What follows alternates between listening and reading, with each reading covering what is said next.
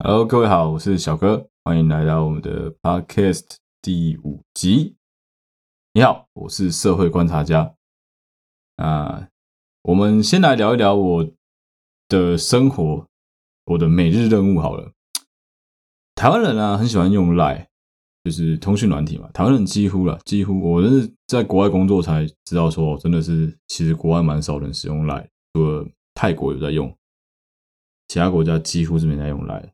台湾人超爱用来，阿赖啊 Line 啊，大家几乎就是每个人都一样，为了工作嘛，为了方便，为了家庭朋友的和谐，所以你会有各种不一样的群组。这个群组可能少了他，那个群组可能没有主管。对，那有一种群组啊，很神秘，然后很多男生几乎都有啊，就是因为这些群组导致你的内容提醒很容易九九九加。知道人就知道我在说什么啊，不知道人可能他也没加过这个群，说不知道。那女生也很好奇这个群主，通常啊，然后这群主很不适合在上车上通勤的时候看。什么群主呢？就是爱群爱情动作片的群主，A 片群啊。人家常说啊，古代啊，是很很喜欢说一句话：救人一命胜造七级浮屠。浮屠是什么？浮屠就是佛塔，佛塔的的意思啊。古代人会花钱花时间去供奉佛塔，就是我们去泰国、去缅甸看到吴哥窟看到那种佛塔。那佛塔其实如果要盖到七级、盖到七层的话，是要花很多钱、很多精力的。所以他就讲说，你与其去，就是鼓励大家去拯救一条生命、拯救人人命的意思啊。跟你讲，如果是依照这个逻辑的话，我他妈早就教宗了啦！干，为什么会这样子讲？我大概从。我当兵前后吧，服服兵役前后就已经在管理一个爱情动作片的群组，他名字叫三号方舟。啊，要不是因为哦，我已经不需要我的工作的关系，我已经不需要去什么面试去求职了，不然的话，我一定会在我履历上面很很屌的给他写一个资历，写个三号方舟的舰长。为什么会有这个群组？为什么会叫三号方舟？因为二零一二年，二零一二的那个电影，二零一二的电影里面，他们那个逃难用的的那个交通工具是方舟嘛。然后那时候因为 A 片群组被大整数，然后很多的群组一直被抄，一直倒，所以最后他们就选了五个群组，然后就一到五号方舟。那目前据我所知，这总共加起来两千五百个人，目前只剩这五，只剩这，简单说，我们是。仅存的一条方舟了，三号方舟是目前仅存的一条方舟了。对，那我已经管理这个 A 片群组，我担任管理员的工作已经将近快要可能有六七年、五六年的时间了。啊，我的工作很简单，就是这就是我每日任务。我每天早上呢，会从会趁着我上厕所的时候，从片源群组，就是他们有一个专门传影片给我们这些管理者的的片源，去筛选、去过滤出我觉得。人类可以接受的影片，简单说是完全照我自己的喜好去传送影片到那个三号方舟里面啊，一次啊只能传二十片 A 片，对，他妈超麻烦，图片、影片、文字一次就只能二十项。以前我用的是 Sony 的手机，啊是安卓系统，我跟你讲，我每次传影片我都觉得我拇指快抽筋，因为我每次传每传完二十个影片，你就必须要。按转传，它就会跳到新的对话框，然后再跳回来，然后再去找到你当初的对话内容。手指要一直翻，一直翻，一直翻，一直翻。简单说就是，如果你是现在时间假设是下午三点好了，你你这个对话可能是昨天晚上十二点人家就已经发过来，你要先拉拉拉拉拉往前拉的大概九百多个讯息去找到那个时间点，然后才能继续再往下拉。这过程超级繁琐，超级复杂啊！我就这样子做了四年多，直到。我女朋友实在是受不了我的手机太烂，然后她把她的 iPhone 借给我，我才知道原来 Apple 的系统这么方便，干我就不用这么麻烦了，我就可以一路这样子一直传传传传传传传传传，所以我现在传的 A 片的效能变得超级无敌高。我我一直都很相信一件事情，就是什么救人一命胜造七级浮屠，其实这不是我的重点，这也不是我会相信的东西。可是我一直都很相信因果报应跟轮回，所以我也相信积阴德这件事情。我我我真的认真讲啊，就是我我每次传 A 片的时候，我就一直在告诉自己说，我是在积阴德，我是在积阴德啊，顺便别人积积阴阴德啊，我在积阴德这样子。真的，因为我我后来发现，我自从开始传 A 片，可能我自己心态摆正了，长大也有差了，但就是我就是有这个想法，我就觉得说，因为我成功的帮助台湾减缓了台湾中华民国四百九十九个男生的暴力之气，所以我应该可以积不少阴德吧？我应该比较容易在某些事情上面做的比人家还顺利吧？哎，我是真的有这种感觉哦，我觉得比烧香拜拜还要更有感，真的，是吧？好，那言归正传，我们回到我们今天的主题。你好，我是社会观察家。为什么会有这个主题呢？我要先说啊，就是我这个人一直以来对于别人很喜欢问我时事的看法，政治上的啊，经济上的时事的看法，国外的事情，国内的事情，经济上的时事的看法。我以前呢，很很很比较年轻的时候，我很喜欢。突然间就对一件事情，就是譬如说一个新闻进来，假设说哦，淘宝台湾要确定被认定是入资不合法，然后我就会开始对这件事大放厥词，开始一直讲我自己的观点，怎么样怎么样怎么样，然后各种骂，各种讨论。其实我觉得蛮偏颇的，因为你没有先了解整件事情的，对，你没有让事情先走一阵子，然后你再做。我现在啊，现在我比较倾向这样，我比较倾向，我今天要跟大家讨论一个社会议题的时候，我会先爬文，停看听一阵子之后呢。我让子弹飞一会，然后我再来讲啊，这有个好处，就是我可以泡得非常心安理得，因为事情几乎都过去了啊。我知道我今天要讲的这件事情，干我大概晚了多久啊？我晚了可能整整有四个月，我晚了真的半年快四个月的时间啊，要泡这件事情啊。可是我就很想泡，因为这件事情很值得泡啊，我超不爽。我其实真的当初听到这件事情，我他妈超不爽啊。我会这么不爽，有很大的原因是因为他们这个。team 里面有有一些人跟跟我女朋友是有一点点关系的，因为他们都是算同行吧，所以有一点点关系。然后我女朋友从他们还没有被泡的时候就已经有告诉我说，她觉得他们的很多状况很不好啊，我都没有当一回事。直到他们出事之后，我才知道说，干这些人就他妈乐色啊，真的就是乐色啊。好，就直接接着往下讲了。有一群啊年轻的创作者，他们是在做 YouTube。做 You 拍 YouTube 的，那他们呢、没有什么证照，他们本身没有去考取任何证照，啊，就是靠着他们自己对自身的美感的认识，就开始在帮别人做一些哦布置人家家里啊、工作室啊、整间房子啊这种事情。啊，其实我一开始就有注意到他们影片的，啊，我觉得这几个至少他们是年轻女孩子，虽然长得不是很漂亮，但至少感觉到很有一回事。影片的剪辑啊，然后那个流畅度，我觉得都有一定的水准。可是啊，我看了几集之后啊，我觉得超奇怪的，就是哎，怎么好像他们就只是他们所谓的打扫 before after，他们其实就只是把人家房子打扫干净，然后把东西归归位，或是照他们的逻辑来摆放，啊，再买几个小饰品让风格改变。啊，这些小朋友啊，把自己称为风格师，嘿，对，我就是在讲 Lo-Fi House，哦，不管是 Lo-Fi 还是 Lo-Fi，反正我就在讲他们 Lo-Fi House，Lo-Fi House。你各位风格师啊，你就是在占人家专业设计师的便宜啊！靠北啊，你叫你这样叫风格师啊？我我他妈的，我今天如果整天去夜店、去夜场、去东区的街头盯着正妹看啊，我叫什么？正妹品鉴师哦，还是怎样？胸部特派观察员啊？不对不对，在东区那个叫搭讪师，黑男嘛？对，黑男黑男。哎，明明啊，明明就是这种你。你讲难听点，你的你的职务就叫做高薪家具无用小物代卖人员，你怎么可以帮自己取的名字这么响当当？下面风格师，你都是帮人买几挂粪扫，替他出的墩，替他出的坑啊，找个地方帮他放好位置，这样就叫做风格师哦。我我真的不太能理解。我们等一下晚点再来谈他们没有取得别人授权的这个部分。我们先谈侵权，先不谈，我们先谈他们的应对。我们先谈他们的东西怎么做的。这些小朋友有一个很大的一个问题是。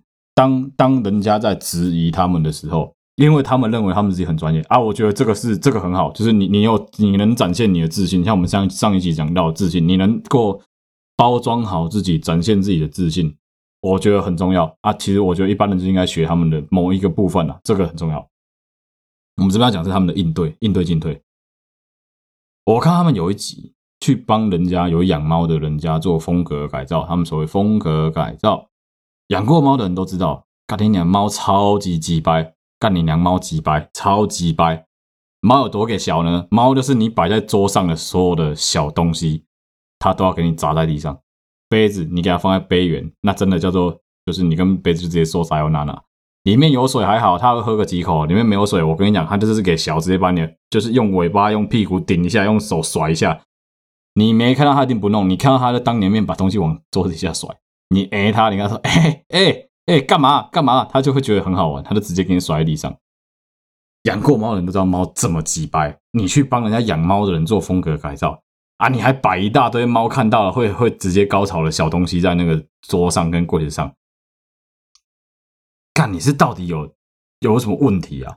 啊！有人在底下留言问说怎么会这样子摆的时候，他们的回应超级好笑。他们回应写说：“哦，因为业主很喜欢。”我干你娘！你是怎样？你不会沟通哦？你不知道什么叫专业哦？你是风格师呢？你就是自称你自己的，你自己在这方面有专业，你有你有你的职能啊，不然你就专业工工作人员，你有你自己的经验，你有你的法则啊，不然我请你来干嘛？陪我吃便当的哦。干！你今天来帮我规划，结果你帮我放一堆这种小东西在在桌上啊，靠北啊，被猫打翻了之后啊，我你就丢一句说哦，没有啊，就因为你喜欢这个风格，我们就放这些东西啊。干！你没有脑，靠北！我请你来就是请你帮我规划的没？干啊！不管是怎样，我今天要画一个游泳池啊，我不会游，我不会，我不会规划，我什么都不知道。你挖一个，我他妈一个身高一米七五的，你弄一个一米的游泳池给我啊，就跟我说哦，这个因为业主很喜欢，三小啊，沟通有这么难吗？妈的，小朋友这讲这种话太瞎了啊！这一点经验都没有，公司到底什么物件，看拢无呢？你你这跟什么？你这跟说靠腰人家家里面人家是信基督，有摆十字架，你说十字架不好，我帮你放关公像，因为业主很喜欢，看起来很霸气。看你有一点，你你跟业主沟通有这么难吗？你不能不实用的布置，你就只会统一回复说啊，因为业主喜欢。这个不是什么不尊重室内设计师、不尊重软装师，都不是。你是不尊重你自己身为风格师的风骨，你根本没有什么风骨可言。你是打从心里就没有在尊重自己的工作啊！难怪干呢，难怪那些室内设计师啊，那些软装师会这么不爽。这什么沙桥风格师？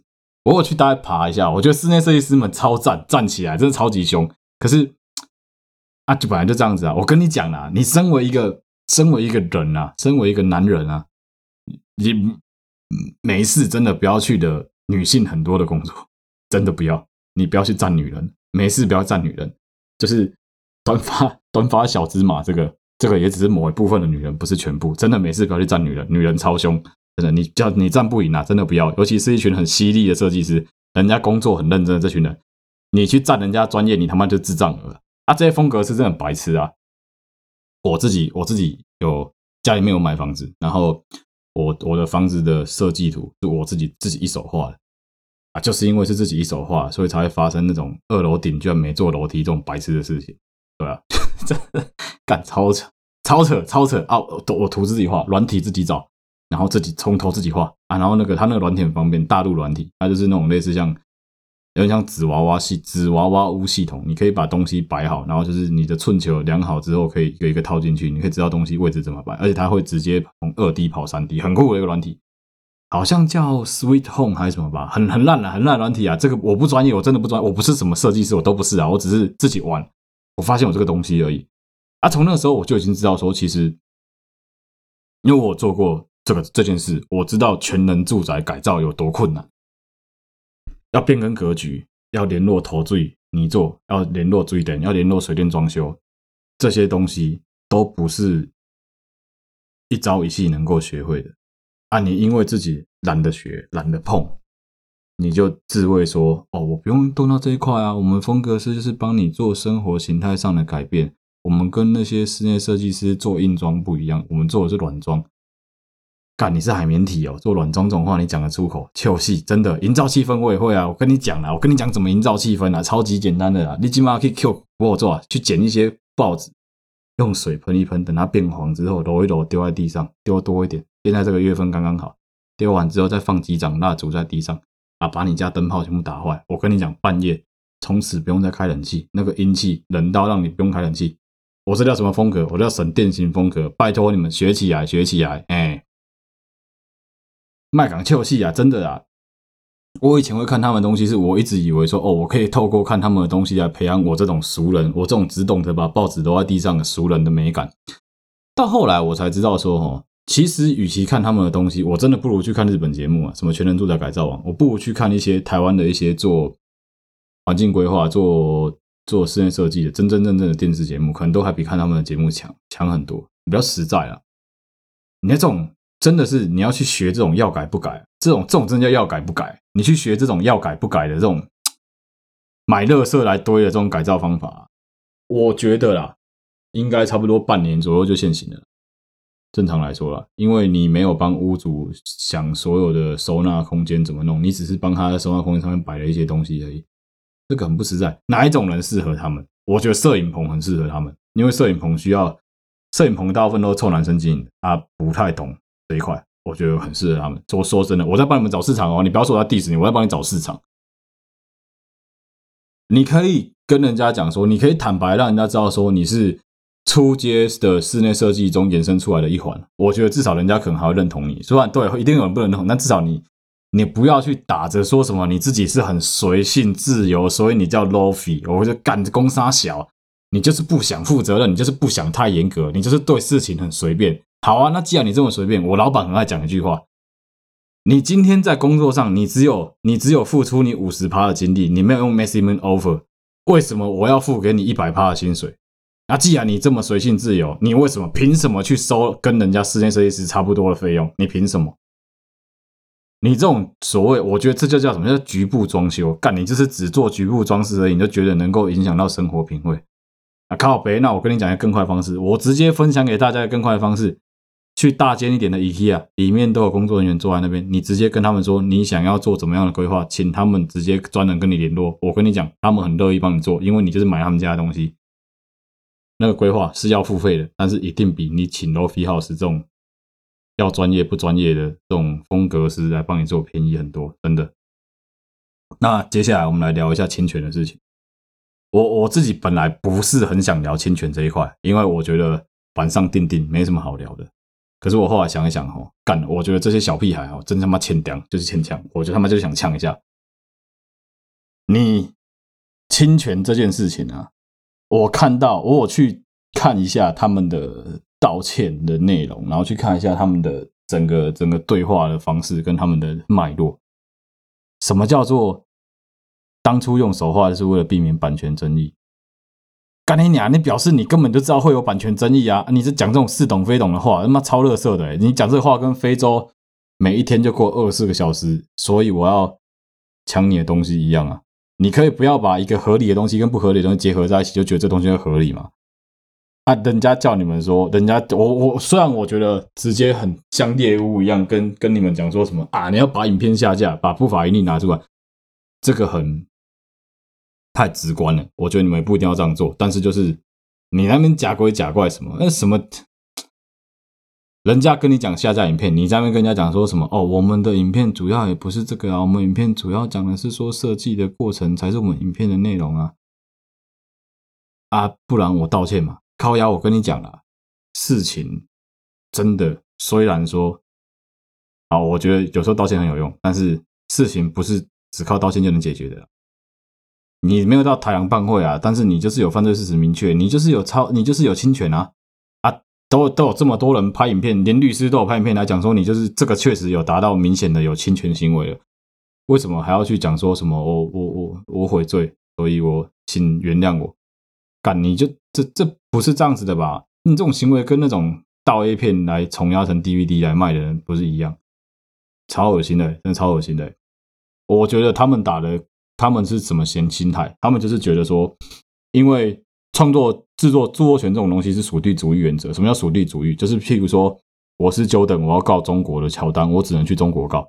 啊，我是一个 Pinterest 上面的创作者，我不在台湾，我只能来台湾告他们，不然我没办法告。你就是觉得你立了假西兰公，人家不可能来台湾告你啊！干你他妈犯罪事实这么明确，叫你下架，叫你公布不法所得，你他妈给给给！哎，小朋友，你们真的觉得说这样子恶意满满，别人都没有感觉哦？真的不是说偷人家点子出来说啊，对不起啊，我就偷了人家点子，我就赚爆了啊，啊没事啦，这小事情嘛，干在公三小，你你偷人家作品当成自己的东西，然后再讲这种很很打乌贼仗的话，到底是真的？我很想问呢，到底是做这种行为的人比较白痴，还是你把大家都当成白痴？干超瞎的，真他妈超瞎的！可以这样说啦，我觉得啦，这一群年轻小朋友啊，他们他们最强的，真的不是创作啊。他们他们创作哪里强？干，你看他们那些东西就知道，那个东西其实没有什么没有什么强可言啊。我我跟你讲，干就是叫我女朋友来，就是叫我女朋友来把我房间稍微随便弄一下，都都赢他们，真的。他们强是什么，你知道吗？他们强是行销跟剪辑啊，这是事实。他们真的很强，人家行销剪辑真的做得很好，这是需要花时间去学的东西。他们讲干话里面啊，有一句让我觉得最佩服的话。他们讲过一句让我真的是直接跪，就是我我真的是不知道要从何吐槽起的话。他们说，我最觉得最大的收获，在这两年内，我觉得最大的收获就是不用去学室内设计或考执照。逗号，我就已经学会了所有东西，